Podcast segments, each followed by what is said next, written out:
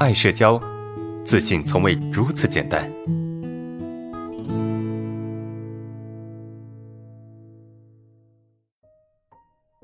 那我们再回答问题吧。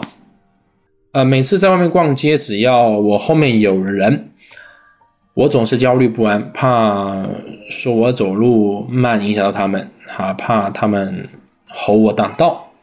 每次我我都会在一边先让让别人先走，可别人走的再慢，怎么一点都不在乎后面的人的看法呢？啊，逛超市选东西，有时候有人过来，我总会呃不停的让哈，选择选不安宁。啊，可换成别人就很淡定，有时非得你说了他才给你让道，还一点不敢碰到他，为啥别人就不怕碰到我？好委屈，怎么办？你你你们听下来，各位，你们听下来这个问题，你会发现有一个细节啊，一个一个细节是什么？就是其实别人怎么就不在乎挡到，或者是这个啊碰到你啥的？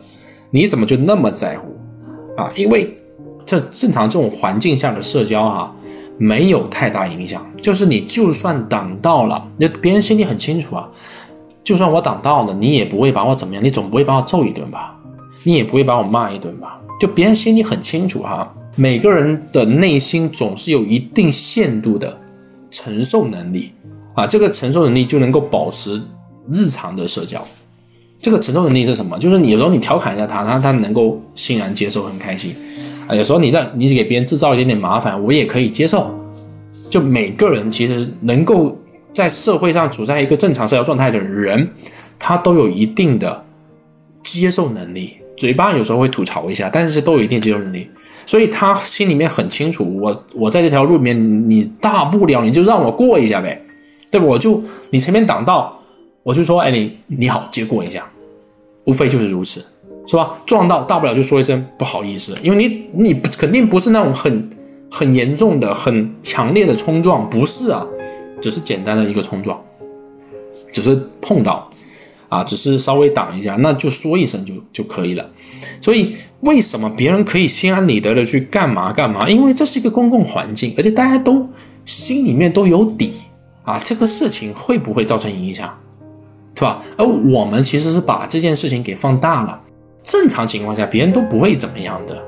我们是把这个事情给放大，我们太在意自己是否影响了别人，对吧？我们太在意自己有没有给别人制造麻烦，是不是？对你很害怕不好的事情会发生，会影响别人啊，会影响关系。最终呢，别人给你一个不好的评价，不好的啊，这个呃，这个没有给你认可。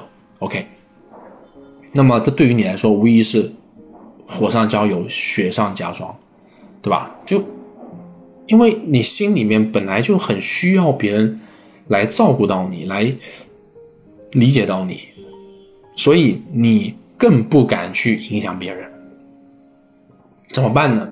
我觉得有一个很好的处理方式，就是呃，你可以让自己处在危险之中。啊，当然不是真正的危险啊，这个双引号的危险，啊，双引号的危险，你可以让自己处在危险之中，处在危险之中啊，有一个好处，就是你会发现危险没那么危险。有时候啊，我觉得，我觉得同学们都可以做一下这种类似的啊训练。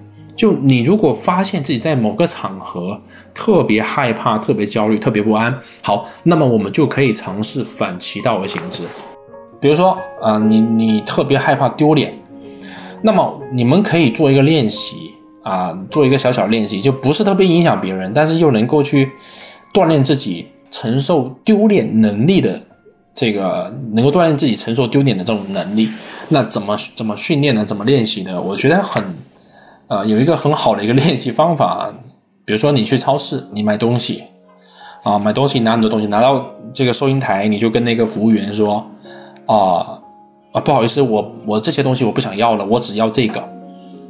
你买一堆东西，然后你就说我只想要这个，那这个时候你可能会承受别人的一个一个目光，承受别人的一个心理压力嘛？其实这没什么，叫别人也不会把你怎么样，顶多心里面有点嘀咕或者牢骚也就过了。但这个确实可以锻炼你的你的心理承受能力，是吧？你买了一堆东西，然后你就说，哎，这些我都不要，我只要这个。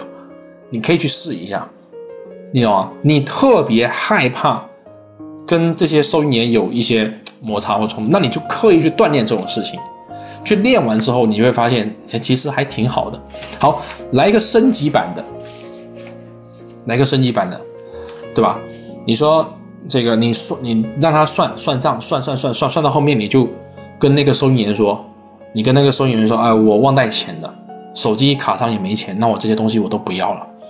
你就这么去说，啊，你就这么一说，不会怎么样的，没人会去打你，没人会去，就算别人凶你，那又如何？我们的锻炼的效果到了，对吧？我们的锻炼的效果到了就可以了，明白吗？你就买了很多东西，然后，对吧？你故意拿一张卡里没钱，啊，一张卡你刷，你说我没带现金，然后这个微信里面也没钱，好，你去刷，你说啊，我身上没钱，那算了，这东西我不要了，啊，改天再来买，你就这么说，那就就去做这么一种练习，没怎么样的，其实这种东西对他来说没什么损失，大不了就不给你算账喽。因为你多卖一个东西，少卖一个东西，对他来说，嗯，没什么影响，一点影响都没有。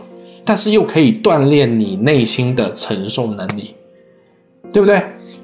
所以啊，我给你一个建议哈，我给你个建议就是，你如果觉得在一个环境里面你很不自在，那么你就刻意去做一件你更不自在的事情，你就跪在那边，你就不动了，直到有人去提醒你，有人去告诉你，你再去离开。